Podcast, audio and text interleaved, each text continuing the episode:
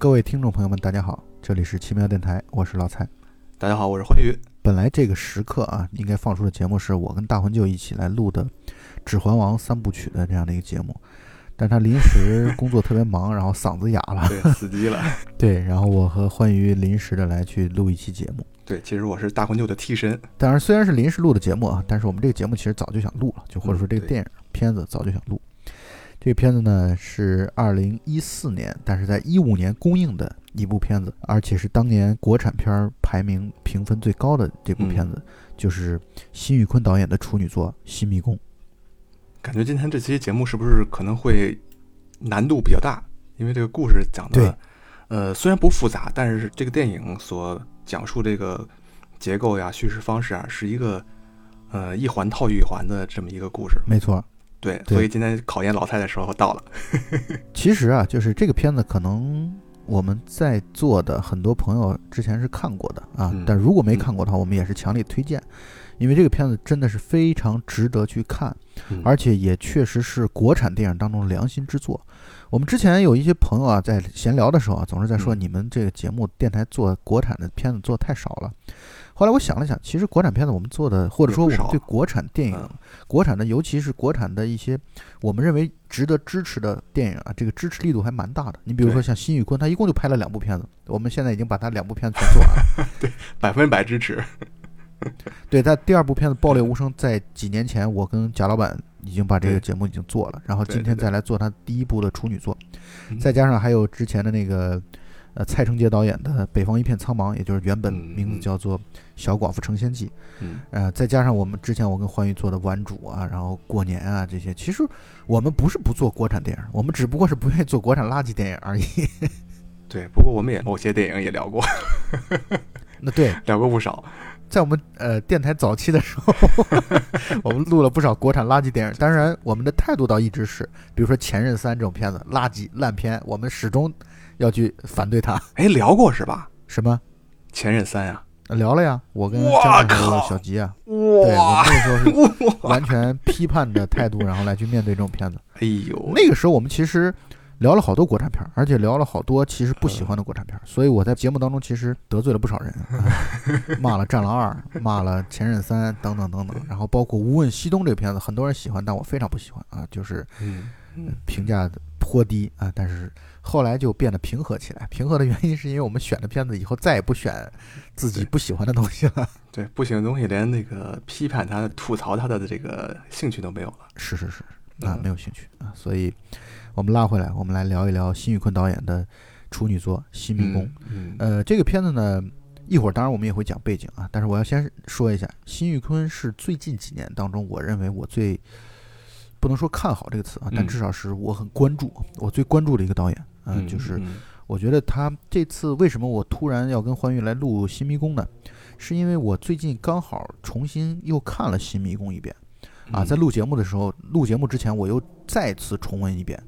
所以我就最大的感受就是，辛玉坤导演在拍《新迷宫》包括《爆裂无声》的时候，能感受到，就是从他拍片子的方式，能感受到他的人品，就是能嗯。感受到他是一个特别真。认真、特别真诚对，啊、诚恳。就是他在做这个片子的时候，做这两部片子的时候，都是表现出一个很诚恳的一个态度。就是这种诚恳的态度，不是那种说我拉到了一笔钱，拉到了一笔投资，所以呢，我就努力想把这笔钱反正花出去。嗯至于这个做的好与坏，反正我的目的就是为了下一次能够拉更大一笔投资。嗯，就是我觉得他不是这样的，我觉得他是真心的热爱电影，他确实非常真心的热爱电影，而且也能够明显的感受到他的这种观影量是巨大的，他对对电影充满了热爱，充满了热情，所以他做的这个片子本身。这个真诚度各方面让我觉得最大的感受就是真诚，虽然粗糙，但是真诚。你说的这个我特别同意，就是从整个这个《暴力无声》和《新迷宫》两部片子看下来，都能深切的感受到辛宇坤是在很认真的想把故事讲好，想把电影拍好。没错，尤其他在这个《新迷宫》里面，完全没有任何炫技的成分在里边儿，就是踏踏实实的讲故事，而且把这么复杂的一个故事讲的这么精巧完美，就像一个像一个工匠一样。这不是最近这两年老说的这个工匠匠人精神嘛？我觉得这就是在把是是是，匠人精神在电影上面发挥到了极致，所以难怪这几年他的评分一直都非常非常高，应该是豆瓣 Top 二百五里面的对对对，这个新迷宫是在 Top 二五零里边啊嗯，大概一百六十多、一百七十多的样子。然后辛玉坤还有一个就是这个新迷宫这个片子，我认为还有一个值得称赞的特点，就在于啊，它嗯其实这个故事结构是很复杂的。嗯，对，但是呢，正像匡宇刚才说的，就是这么复杂的结构，它却没有让人感觉到那种炫耀感，就是嗯嗯一种智力上的优越感，没有。这是第一点啊。第二点呢，就是它竟然到最后，竟然可以让我认为只要认真看的绝大部分的观众不会看不懂。对对，就是说，他把这个故事最后讲到最后，他其实讲的嗯。还是很清楚的。对，就按道理来说，他这么复杂的多线叙事，然后包括这个玩时间结构什么的，嗯。呃，玩的很像诺兰的记忆碎片一样，或者说在其中有很多的像诺兰的记忆碎片这种致敬的这样的一种嗯。这种成分啊程度在里边的情况下，竟然到最后结尾的时候，绝大多数的观众肯定不会看不懂。能把故事讲得清楚，而几乎没什么太明显的这样漏洞和 bug 啊，我嗯觉得这其实已经很难得了。就是很多人可能一开始很多片子啊，就是你一开始看的时候很惊艳啊，但是看到后来的时候就会觉得崩了啊，或者说看到后来的时候会啊对觉得好像有些坑挖了之后没有填。但是呢，辛玉坤的这个《新迷宫》显然不属于这一点。对，就是悬疑片来说，我觉得这个悬疑片的难度，就是观众嗯接受的难度和理解的这个难度，是一个特别难拿捏的一个地方。就像你摸着一个石头过河一样，这个石头摆的这个远近啊，你可能近一点觉得这个看起来没什么意思，难度太低了；而远一点又容易看不懂，扯了蛋了。所以对对对对它这个难度拿捏的是刚刚好，尺寸正合适，正好刚好到位。不过我也觉得这嗯正好说明了他就是做事踏实这一点。对对对，就是踏实，确他没有任何这种技巧在里边不，其实它是一种技巧，只不过嗯它这种技巧不是那种招人，就不是为了炫技而嗯用的技巧对对对啊，就是他的技巧是是实在，是方法，是方法论的嗯东西嗯啊，他的嗯方法论用的很扎实。对，当然，你能能感觉到啊，像盖里奇啊、昆汀啊、诺兰啊，他们的这种玩法当中，确实带有一种很强烈的智力炫耀感。嗯 但是辛宇坤好像没有，就是这种啊，对，嗯，但是我觉得都一样很棒啊，嗯。就是他凡是让我觉得他聪明的人都是性感的啊，迷人的对，啊，然后呃，只不过就是辛宇坤这种聪明呢，又带有一种朴实，更难得，可能对是。对对对。行，说了这么半天了，然后了辛宇坤，对，对光夸了夸了二十分钟了吧？哎，现在考验一下老蔡，看看能不能用简短的时间，在一期节目里面把这个故事讲明白，让大家听懂。本期节目到此结束。别跑，别跑。呃，这个故事它是一个讲乡村题材的一个故事啊。最早的名字叫病关去参展的时候叫嗯宾关，哦，呃，再后来改成了新迷宫。但其实这个改名是对了，你如果叫宾关的话，会会阻碍或者说拦住好多这个观众，对。就会觉得它就像那种粗制滥造的恐怖片一样。不过病关这种名字确实。确实像那种参加 FIRST 影展这种气质，拿到院线里边，确实改成新迷宫会更好，就是而且增更嗯增加了一种悬疑片的这种这种感觉。对，但是嗯。有的片子改的名儿就不太好，比如说啊比如《小寡妇成仙记》，我觉得这个片子原名就挺好，后来改、啊。改名叫《北方一片苍茫》之后，我反而觉得好像就气势上各方面就落了好多。你像《小啊寡妇成仙记》这名字听上去 又香艳，然后又有悬疑，然后 又有反差。又，有这种对，然后这种啊情色啊，然后这种这魔幻啊等等等等这些元素在里面，所以一个电影取名字还是很是。个艺术。你叫什么冰箱这种名字，这就属于特别普通。应该叫什么“蟑螂培养计划 ”就好一点了哈。对我们拉回到新迷宫上来，呃，它是一个乡村题材的故事。先来说一主角儿是一对父子，父亲呢在村子里边当村长，儿子呢一看从起名儿啊，给儿子起名儿就已经看出来这个父亲对儿子这种望子成龙的这样的一种期待。光宗耀祖，名字叫宗耀啊，对他们这对父子呢关系很冷淡，很冷漠，就是非常强烈的这种冷漠感。嗯，这个嗯宗耀呢不常回家，在城里工作。嗯，但是呢，他回家之后跟父亲见面也相视无话，相视无语。啊、从宗耀和自己母亲的对话当中，我们能够明显感受到他们父子之间这种结缘还是很深的。其实这种中式父子啊，中式父子的这种关系啊，我们在很多片子当中、很多电影当中，包括很多家庭生活当中，你就都能够明显的体会到这一点，就是中式的父子之间的沟通其实是很困难的。对这在我们过去的若干期节目当中，我也无数次的提到过。我觉得我跟我的父亲之间的这种沟通，不能说很困难，但是就是总是会觉得隔了一些什么，总是会觉得有的话，就是两块石头硬碰硬。对，就是有的话根本你就不知道该用什么样的软化的方式或者柔化的方式来去跟他做沟通。我相信他也是，嗯但是彼此之间其实充满了对对方的这样的一种情感，但是就是在沟通方式上，我觉得就会很很难办。村长和宗耀的这个父子关系确实明显是充满了隔阂，嗯充满了。这种互相的，尤其是宗耀对自己的父亲，可能有很多的不理解。他父亲呢，也是那种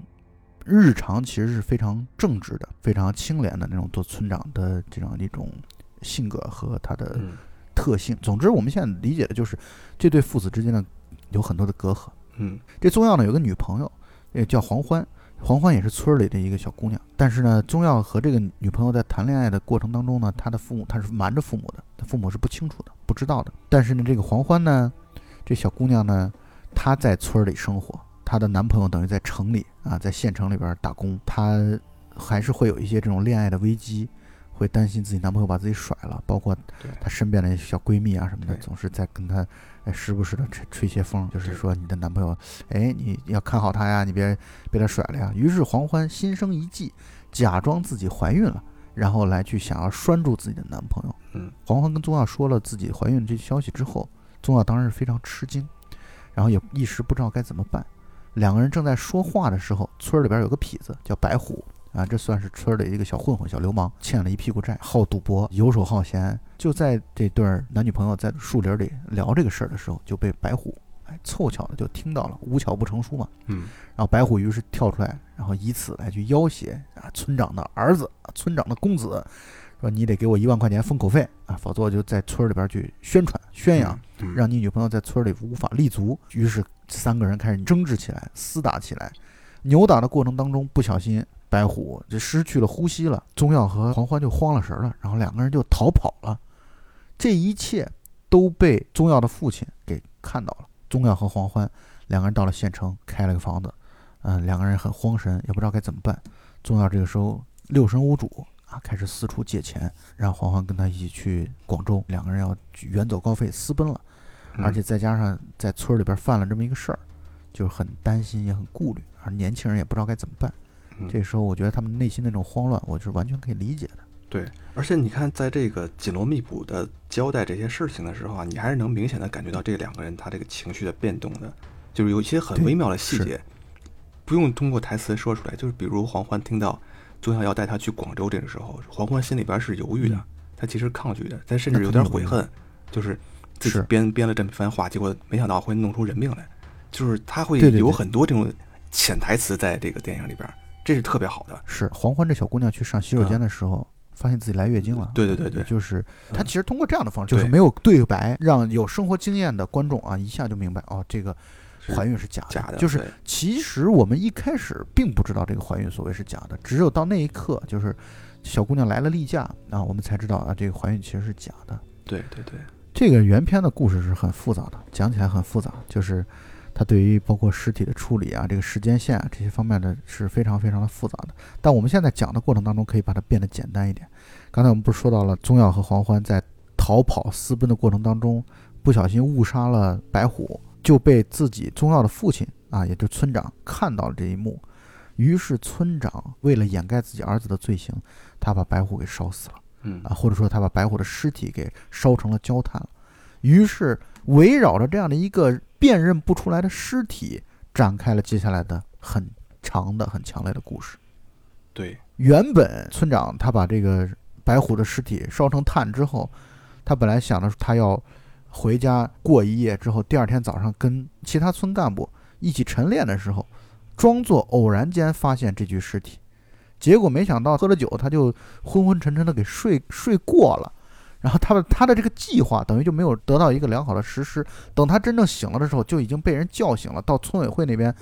因为黄欢的家人认为这具尸体就是黄欢，对，而且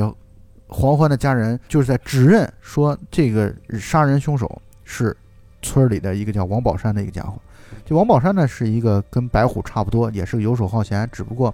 中年油腻，对中年油腻男，家里边有一个老婆快要生孩子了，但是呢还在外边跟自己的情人、情妇、过去的旧情人鬼混的这么一个男的，看上去不靠谱，演员选的也不错，喜欢夸夸其谈，特别喜欢打嘴炮的这样的一种类型。为什么黄欢的家庭、黄欢的家人会认为这个王宝山的嫌疑最大，或者说他们就咬死认定王宝山杀了黄欢呢？是因为在黄欢和宗耀他们私奔的那一个白天啊，他们其实村里边办了一个老孙头的葬礼，嗯，在葬礼上，王宝山和黄欢发生了口角的争执，因为黄欢是王宝山的表弟的前女友，这个王宝山的这个表弟啊，在跟黄欢谈恋爱，可能估计失恋了吧，然后心情不好，就是发生意外也死了，这村里边死了好多人，然后，对是很复杂，所以王宝山就指责黄欢，意思就是这种他水性杨花呀，指责黄欢，然后两个人发生了口角的争执。王宝山说了一句狠话，在这个葬礼上，他说：“我要让你一命抵一命啊！”因为这句话的存在，所以导致黄欢的家里边人在黄欢失踪之后，然后以及出现了这么一具无名尸体之后，就自然而然认定王宝山才是杀人凶手。当然，这一切就是认定王宝山是杀人凶手。这一切其实因为宗耀和黄欢已经逃到县城当中去了，所以他们俩其实并不知情，完全不知道。这时候那对小情侣还在做着亡命天涯的这样的一种计划呢，还在考虑要不要去广州呢，还在你瞒我瞒呢，等等等等。所以王宝山就是被第一个认为是跟这个尸体产生关系的第一个人。而于是呢，王宝山就不干了。王宝山就说，他昨天晚上他其实是去他自己的旧情人家过的夜，叫丽琴。对，这个丽琴呢，就是属于村里边好几个人都挺应该算是喜欢的，对，算村花。嗯，哎，就是他这个演员选的也特别好，就像你刚才说的这个嗯，王宝山演员选的也特别好，就是他这个电影里面没有几个，嗯、好像没有特别多职业的演员，但是他这里边的演员选角，我觉得特别出色。就是你看他这个，就是丽琴这个村花选的角色，也是这种一颦一笑之中带着一点勾人的这个 这个意思，长得也不是很漂亮，但是她就是好像就是能吸引中年油腻男的这种女人或者说她其实就符合乡村的这样的一种审啊，美，对我感觉对对，对，嗯，就是这这样的女人在村里边应该是还是很受欢迎关注和欢迎的。嗯，然后丽琴是什么一个情况呢？她跟王宝山过去是旧情人，后来呢，可能跟王宝山在年轻的时候谈恋爱啊，遭到了王宝山家庭的反对之后，两个人就等于被拆散了。拆散之后，后来不得不嫁给了一个暴发户，叫陈自立。这陈自立是个瘸子啊，就是仗着自己臭有钱，啊，但是呢，性格很糟糕，好喝酒，喝了酒之后就喜欢家暴，然后对这个丽琴很不好，所以生活是很不幸福的。这个丽琴，她也知道村子里边很多人都对自己觊觎已久，除了王宝山之外，还有一个开杂货店的叫大壮，大壮就是大壮是个老实人，对，对，你看我们俩都嗯。异口同声啊，我们俩都同同样的观点啊，面对大壮，呃，所以呢，这个丽琴在和王宝山啊那天晚上确实王宝山不可能杀了黄欢，因为黄欢去了县城嘛。王宝山和丽琴在当天晚上就是那个在这个片子当中第一场葬礼老孙头的葬礼的当天晚上，两个人确实情人在私会，私会的当晚。哎，丽琴又自然而然提起来自己老公对自己不好的事情，于是王宝山内心心生一计，他说：“我们要不把你老公弄死算了啊，把这个陈自立这瘸子弄死算了。”丽琴就说：“那弄死之后怎么办呢？”他说：“那我们这村里边这个草垛又多啊，又整天烧山火，这种事儿特别多，这种类似的事情很多，所以呢，我们就把它扔到那哪个草垛，然后点一把火把它烧着了就得了，然后就谎称对外谎称。”陈自立是喝酒喝多了，醉倒在草垛当中，然后一不小心抽烟点着了草垛，等于计划了这么一个完美的杀人计划。等陈自立真的被弄死之后，丽琴去认尸啊，这事儿就抬回来把他埋了就完了。丽琴这个时候就开始怪王宝山当年抛弃自己，但他其实我觉得他内心是接受这样的一个方案的，只不过他不能接受的是自己去实施这个方案。毕竟杀人这件事儿，尽管说她老公对自己不好。但是呢，杀人这件事儿，你说到底还是违法的，然后违反道德的，对，然后他让自己去做的话，这事儿是做不出做不出这样的事儿的。于是他就怂恿着说：“那你王宝山，你就应该，你毁了我的青春，你误了我的青春，你就应该帮我去把这么事儿办了。你而且又是你出了主意，你看你你主意出的多好，整个道路路数都想得这么清楚，你就把这事儿办了就得了。但王宝山这个人呢，因为他性格就是这样的，夸夸其谈，真正说到要实施这件事儿的时候，人就怂了。就怂了。看，又异口同声。对这条线就暂时又告一段落，因为这个时候，从电影的角度来说，并没有交代村长去烧了白虎的尸体的事儿。虽然我们知道白虎死了，可是我们在想，那这个事儿跟这个陈自立有什么关系呢？等于观众看到这儿的时候，获得了一个线索，就把之前推断的那个结论给推翻了。这是剧情上面的一个反转。到后面站到村长这个视角上边，然后又获得了另外一层线索，然后就会发现刚才推断又会有一个反转。而且关键就在于啊，导演安排的很巧妙，就在嗯于他在那堆就是被烧成黑炭的尸体当中啊，有烧成半截的陈自立的身份证。对，对哎就更加的让观众或者说至少交代给观众的稀里糊涂的，大家在想，扑朔迷离哎这个尸。体怎么又对扑朔迷离，怎么又跟陈自立确实产生了关系？对而整个村子里边儿，现在目前大家不认为这个尸体是黄欢的，因为大家也说了，这个骨头比较宽，骨架比较大，那这是一个男性的骨架的这样的一种结构。村子里边儿现在得到的结论就是，他不是黄欢的尸体，他是一个男性，而且又找到了陈自立的身份证之后，大家会觉得一致觉得啊，这就是陈自立的嗯，尸体。哎，这个时候暗恋丽琴的大壮，我感觉一下感觉就像是机会来了。对，而且他关键他跟丽琴说的那些话很有意思。他跟丽琴说：“嗯哎，从今以后我的就是你的，对对，他也就 就是是特别，腼腆羞涩。但是已经对对他来说已经是一种极其直白的表白了。”没错，呃，并且他这个时候跑前跑后嗯去置办，呃，所谓的啊，咱们打引号的陈自立的这个丧葬啊所应该买的一些东西，纸钱儿啊什么的，然后去对，因为对他来说，他如果能把顺利的把这个事儿办了，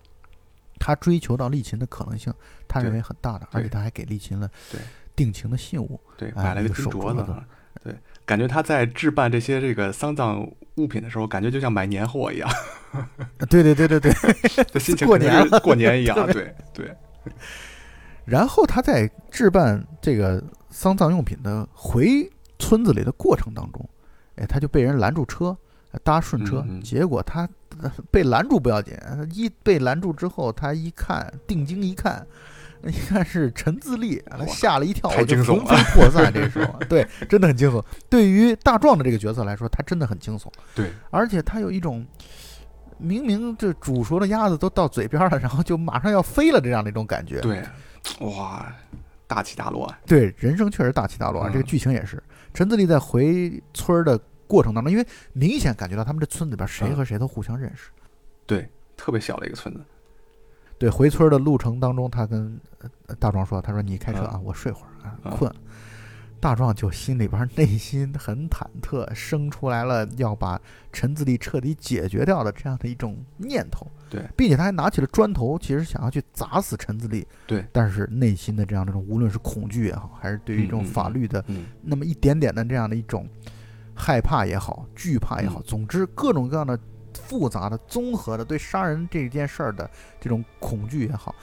各种复杂的情绪导致他还是把砖头扔了。对，哎，陈自立醒了，醒来之后他又说我要去大便，然后他们这些人他在村里的大便都是随地大小便，而且还 专门跑到这个特别高的山坡上对他跑到。悬崖上，对，悬崖边儿。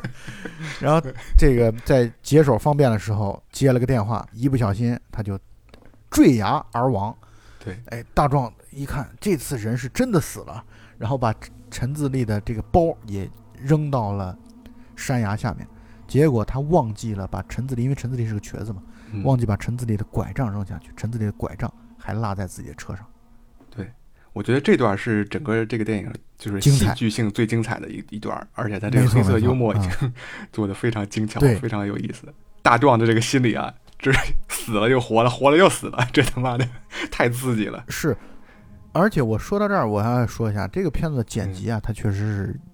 就是为了让大家在看这个故事过程当中啊，就是给设置很多的悬念、悬疑啊，嗯。它剪辑是很有意思的。你嗯比如说大壮拿砖头要去砸陈自立这个场景桥段嗯，在嗯。整个片子最开始出字幕之前就已经有这个场景了，所以观众对这个场景其实是很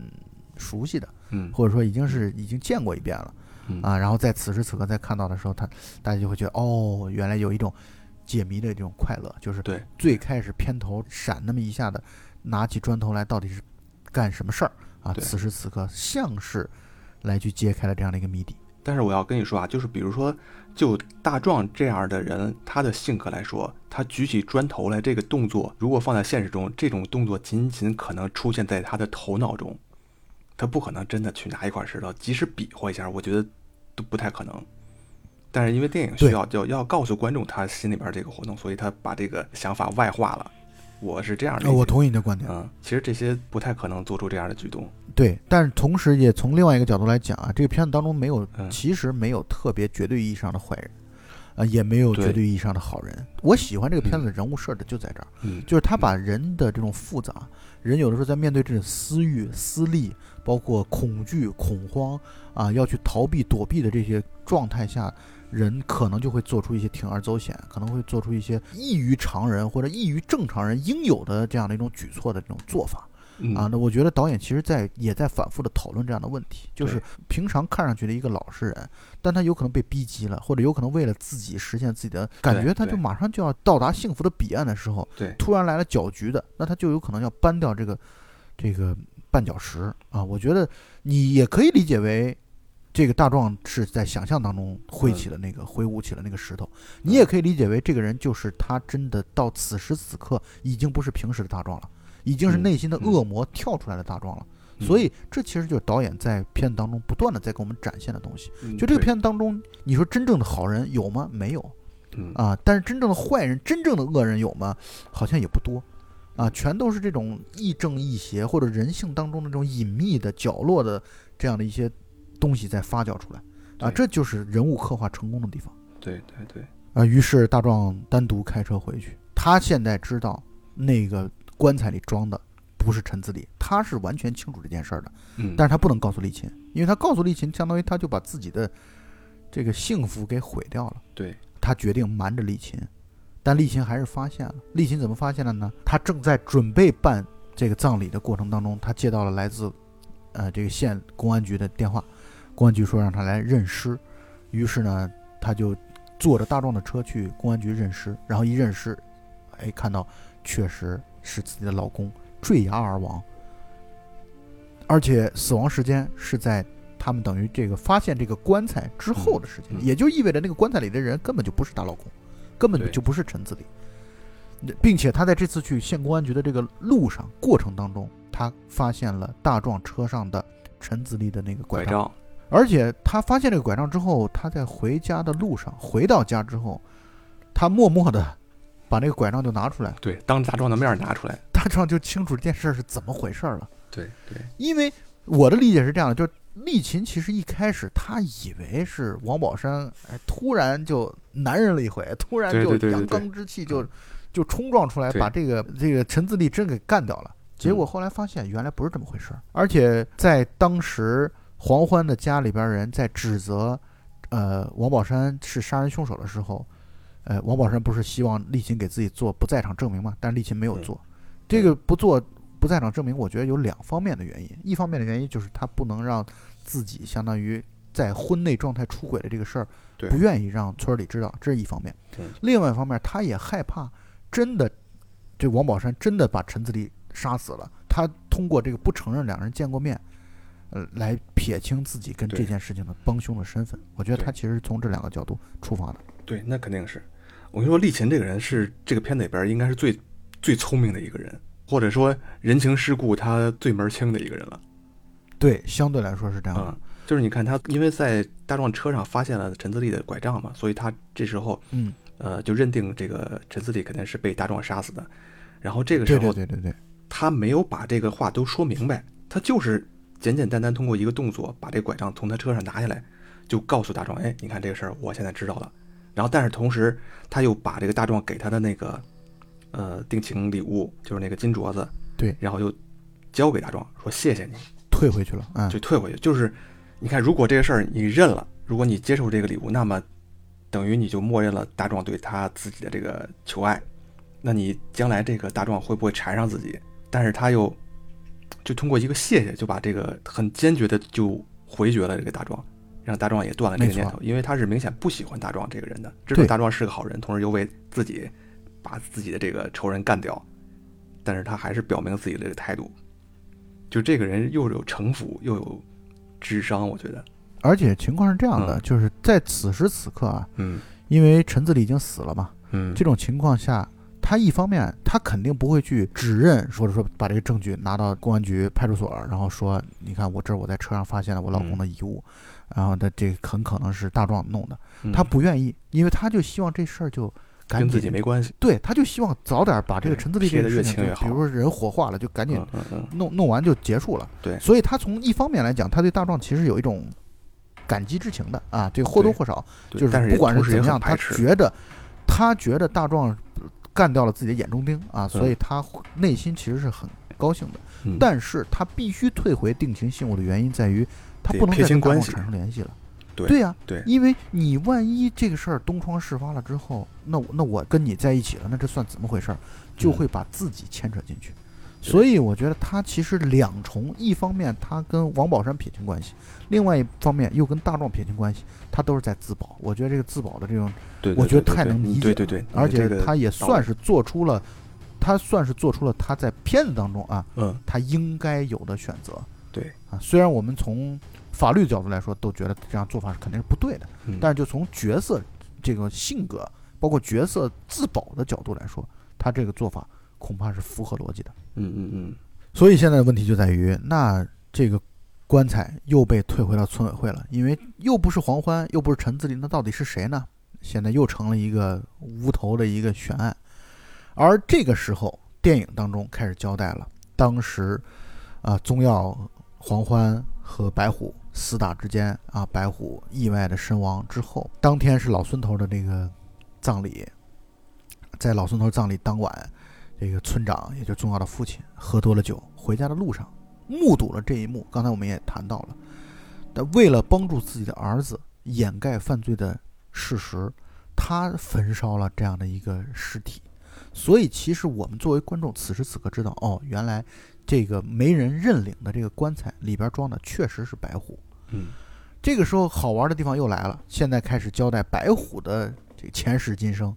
白虎确实是一个游手好闲的、好赌博的一个人，他欠了外边欠了一屁股的债啊，可能你借了高利贷，啊，并且他还压了这个自己的这个钱包啊、身份证什么的，全都压过去了，并且他在从麻将馆啊这个赌博的摊摊子出来之后，偶遇了陈自立和自己的小三儿，哎，他看到陈自立钱包里边有好多钱，眼红了，但是好玩的地方在于导演完全没有交代偷钱包这个过程。但是我们从后来那个棺材当中放了陈自己的身份证，我们就可以知道，肯定是白虎偷了陈自己的这个钱包了嗯嗯，并且这个时候那堆要高利贷的人就跑到白虎家，就问白虎的哥哥嫂子，然后就威胁他们说：“你必须交出你弟弟来，不交出你弟弟，我就把你家烧了啊！”等等等等。那么白虎的哥哥心生一计，因为反正村委会的那那个棺材没人要。他干脆就是我找村长去借棺材，啊，把棺材借出来，啊，借出棺材来，装作是自己弟弟死了，然后这样的话，要债的人也就要不到钱，也就结束了，这事儿就终于不会轮到自己头上了。所以这个故事很有意思的这个闭环就形成了。对对，而且这块我补充一下，就是这白虎啊，他自己是有病的，而且还不是小病。对。感觉他就说着说着话就开始流鼻血，这至少是一个老流鼻血，嗯，对，可能是什么白血病啊，什么是很有可能是这种。然后我觉得他这个人可恨吧，他他也挺可怜的，就是他不停的赌博，我觉得他有可能是这样，没错，就是他要快速的把给自己治病的这个钱挣出来。这个你不用给赌狗有任何的同情，我觉得这个赌博这件事就是要坚决的反对。但这里边确实还要再交代一个细节，就是。那个现在只有村长知道。棺材里边真的是谁？对，所以呢，他把那个相当于那个被烧成炭的，嗯，哎，给他可能碾碎了，然后在自己修猪圈的时候和到那个水泥水泥地里啊，那个腻子里去了，然后所以交代了一个细节，就是他们那个宗耀的妈路过修猪圈的地方的时候，说这臭死了，等等等等。嗯。这个其实还挺恐怖的，这个，嗯嗯嗯，嗯，就相当于把人给砌墙里边了嘛。对。然后白虎的这个哥哥就跑到村长家里边来要那个棺材，终于把棺材借走了。出殡的队伍遇到了本来想要回村自首的宗耀和他的女朋友黄欢。哎，整个故事就回到了一开始开场的地方。故事的结尾呢，白虎的哥哥用这么一个计策，这么一个计谋，就阻挡了嗯、要债的人的进一步的要债的举措和者说是举动。但是呢，他把那个棺材就扔到了村外，对，哎，村长就很生气，说：“你怎么不把这个赶紧去埋了呢？因为对于村长来说，他巴不得希望有人把这个棺材就赶紧处理了，对对对，他就从此就可以掩盖了自己的这个犯罪的这个事实了。嗯结果呢，这个白虎的哥哥说：‘那他不是我们家的，不是我们白家的这个人啊，所以我只不过是为了躲要债的而已。那他进不了我们白家的祖坟啊。’对于是，这样的一个棺材就突兀的在村的村口矗立着。回家的宗耀路过了那个棺材，百感交集，而且又偶遇了自己的父亲，父亲也是来到那个棺材跟前，嗯，也是百感交集。每个人都各怀鬼胎，内心都有很多的心事儿。这时候，父子仿佛终于达成了和解，因为他们父子俩恐怕都知道这个棺材里装的人就是白虎。对，然后宗耀呢就非常那个时候带有一种害怕的，但同时也有一种感激的，啊，跟父亲叫了一声爸，啊，嗯整个故事就结束了。就这个白虎好可怜呀，最后最后死了，然后还入不了自己家祖坟，还以为是这个别人家的尸体。对，但是你看这个故事啊，到最后其实故事都没崩，就是他这个故事的基本上可以说没有什么明显的 bug 啊。我觉得这个故事到最后，而且还达成了某种父子的和解啊，这种对电影当中的这种丰富的意味是非常的复杂的。而这个故事到最后，最后就是又闪回到了最开始故事的最开头，然后有两个桥段，一个桥段呢就是黄欢的闺蜜跟她打电话，然后说你要小心你男朋友别将来把你甩了。于是这个时候，其实黄欢就心生一计，要假装自己怀孕了，然后来去留住自己的男朋友。而另外一层呢，黄欢的闺蜜打电话的地方是在一个庙的门口，她在等着她妈烧香出来，她母亲烧香，然后他们出来离开的时候，遇到了前来烧香的白虎。那段时间，观众都会认为啊，以为白虎是来庙里边来偷香火钱的。对对对，结果白虎非常虔诚的，然后就是他也烧了香，然后转身离开一个长镜头，所以这个镜头啊，这组镜头长镜头的这个对比啊，它其实意味很深长，就是我们一方面内心是充满了这种对于神的这样的一种敬畏，但另外一方面呢，又做了一些肮脏的啊，或者说错误的这样的一些事情。但是呢，你说人的内心其实是复杂的，这就是“新迷宫”这个词所给我们展现的，就是人的内心复杂的就像迷宫一样。你说它绝对的坏，你说它绝对的好，好像都不是。它在好当中渗透了一些坏，坏当中又夹杂了一些好，啊，就是内心总有一些纯善的地方。包括烧香拜佛这件事儿，或多或少也有一种敬畏，也有一种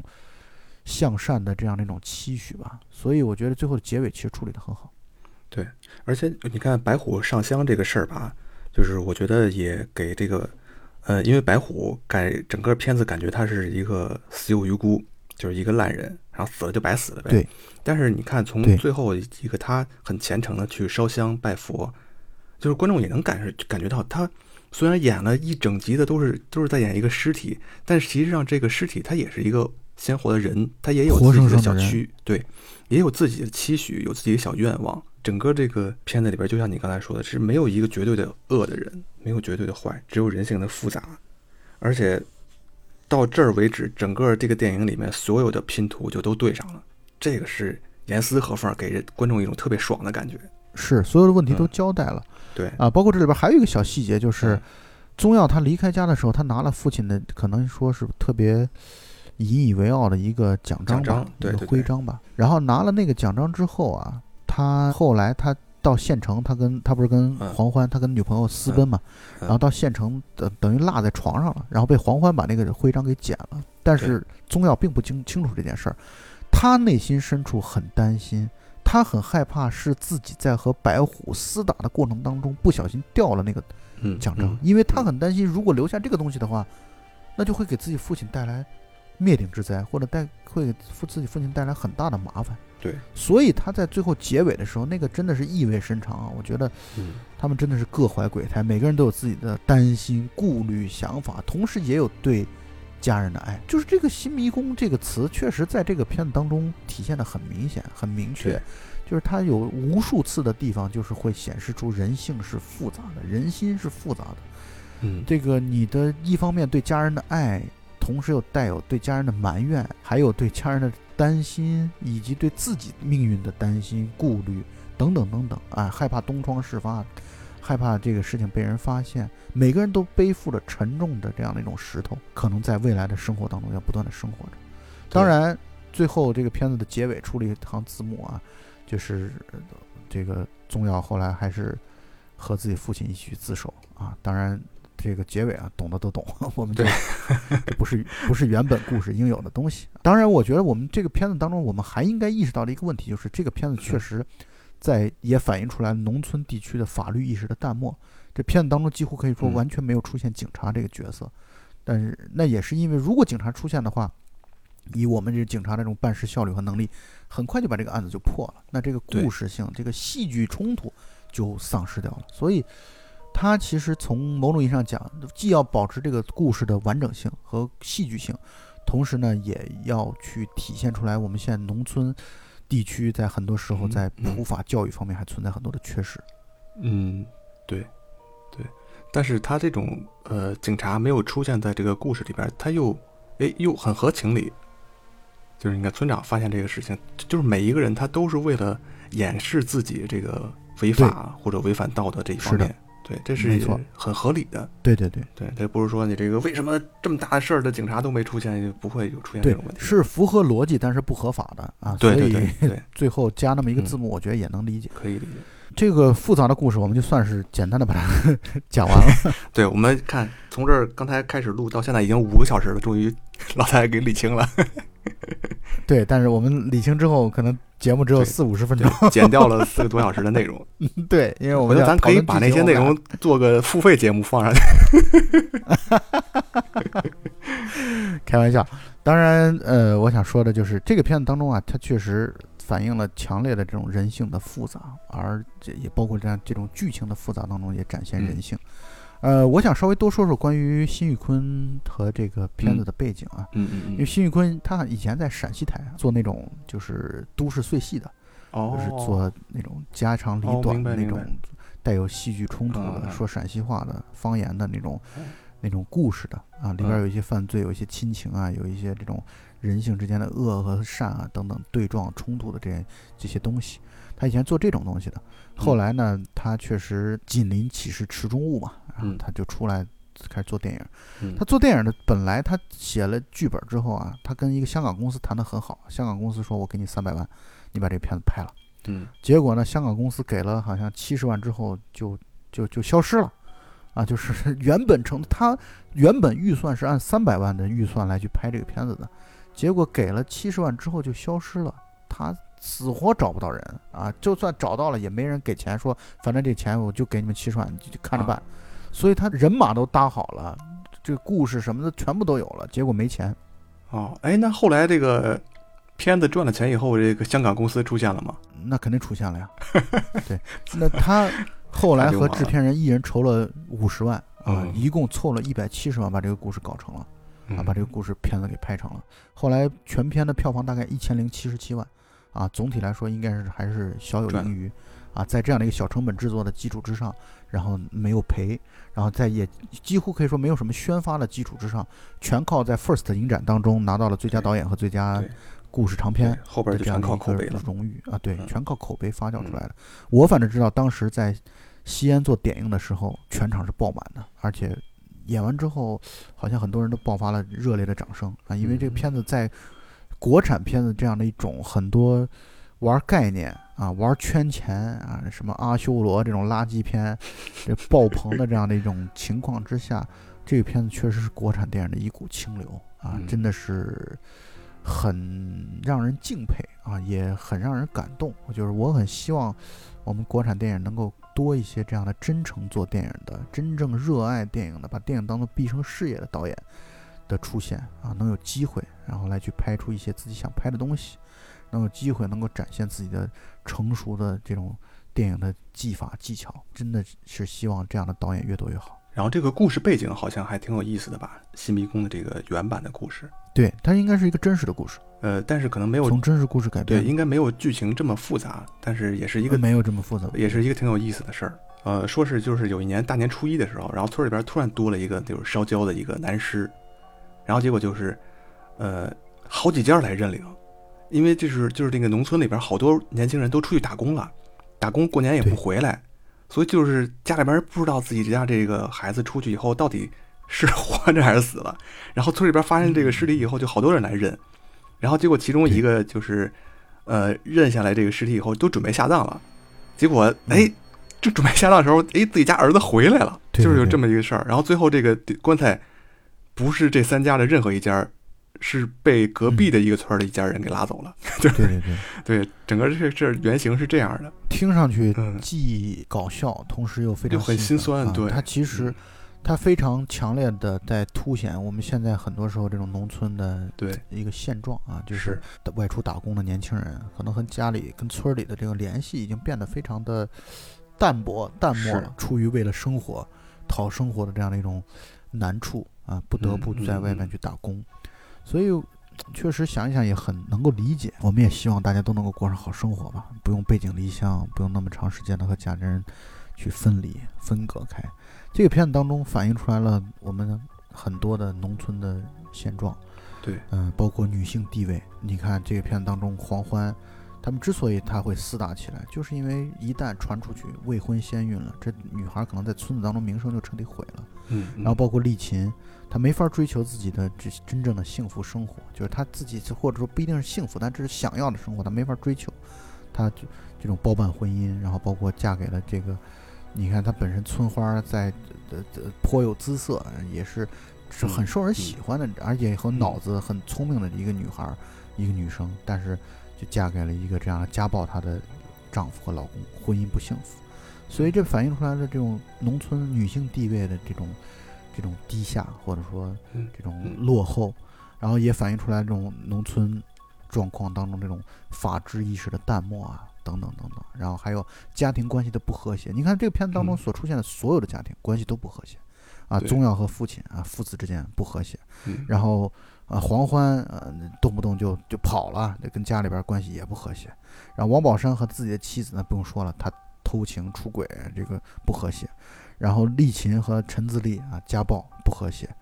然后这白虎赌博，然后给哥哥带来很多的麻烦，不和谐。就每一个家庭都有各自的毛病和问题，然后这其实构成了这样的一种很让人唏嘘感慨的这样的一种社会现实。啊，这其实也嗯是辛宇坤在这个片子当中所传递的这种人文关怀。对你像北京、上海、广州这种城市，就是看起来很光鲜、很亮丽，但是这种往往会给人一种虚假的感觉，就是往往最真实的情况会发生在农村，会发生在三四线的城市，这种地方发生的事情才更加真实。这也就是为什么贾樟柯等等这些导演他们在一而再、再而三的去拍这些小地方的故事，就是这些地方的故事，它真实存在，真正反映中国现在人文的这种生存的现状。那有的人可能就是不太喜欢，可能觉得丑陋啊，然后肮脏啊，但是就是也能理解，因为大家自己拍照片都喜欢美颜是吧？不喜欢看见这个直接反映在手机前置镜头上面这个样子，我觉得也能理解。但是你不做这种没有一个自我清晰的认识，可能也很难往前走、往前看吧。但从另外一个角度来讲啊，我也认为一个真诚的、善于发现生活的嗯真相的导演，其实不管是拍十八线县城、嗯，农村，还是拍一线城市，我相信他都能够捕捉到值得捕捉的东西，也都能够捕捉到。你说像我们在北嗯京生活，苦难的人多了，或者说生活不如意的人多了，啊，戏剧冲突多了，这一定的。就关键在于你能不能塌下心来，真正的发现人与人之间的这样的一些共性，复杂的啊，对，又又很又很真实的、真诚的表达的这样的一些东西，这其实很重要。当然，从另外一个角度来讲，我觉得我们也做文艺作品来说，也需要一些表现，不是单纯只有这负面的东西，也有一些嗯很快乐的、很好的一些角度和一些层面。其实我觉得我们过去啊，有好多现实题材的作品啊。你小时候你们学校有没有组织看那个《我的九月》这个片子？啊，我喜欢看啊，就是一个对小孩应该亚特别想去运会的那参加亚个小男孩运会的那个对方阵，对，我觉得得这样的东西，我是认为它是现实题材的，但同嗯与此同时呢，又是带有这种生活的积极乐观的这样的东西，我觉得都应该有。就是文艺作品本来就应该是百花齐放的，各种阵营、各种类型啊，只要你是真诚、真实的在表嗯达生活，在在反映生活，我觉得都是，而且不把观众当傻子这样的一种态度，我是觉得导演这样的导演都值得欢迎。不管你表现的是生活的快乐的一面，还是表现了生活荒诞的一面，还是表现生活不如意的一面，我觉得生活本来就是多种多样的，什么滋味都是有的啊。生活的有趣之处就在于它的这种丰富性和多样性，包括人也是这样的，对吧？嗯所以我是希望有更多的反映各方面声音的各种，只要是真实的啊，用一种戏剧化的方式来去真诚的表达生活，我觉得这就是我们要去鼓励的东西。嗯，我觉得你这句话这段话打动我了。今天要聊这个电影嘛，然后我回去又看了一下我之前的一些观影记录，然后我发现我当时嗯看完这部片子以后，我只给他打了三星，就是因为这里面就是有一些剧情上的过于巧合的这种东西，但是我觉得现在可以忽略掉。然后还有一个就是我觉得它这个。呃，作为一个故事，它是非常完美的；作为编剧、剧本都是非常合格的。但是我觉得它的这个对电影感会稍微差一点儿，就是它电影化的一些电影感差处理上，会有实欠缺。在是因为它实在太没钱了，它实在是。对对对对，但是你刚才这段话又打动了我，让我觉得这个 这些东西都可以忽略，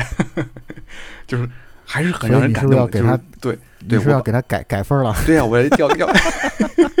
我要作弊了，我要改分儿。这不算作弊，这是你 你真诚的认为他是五星，那你改成五星，这不叫作弊。对我也成长了。我代表辛玉坤导演感谢你。然后，而且我现在很想再把这个电影再重新看一遍，就是因为我、嗯就是因为刚才讲完这一部电影以后，就是我们站在上帝视角上，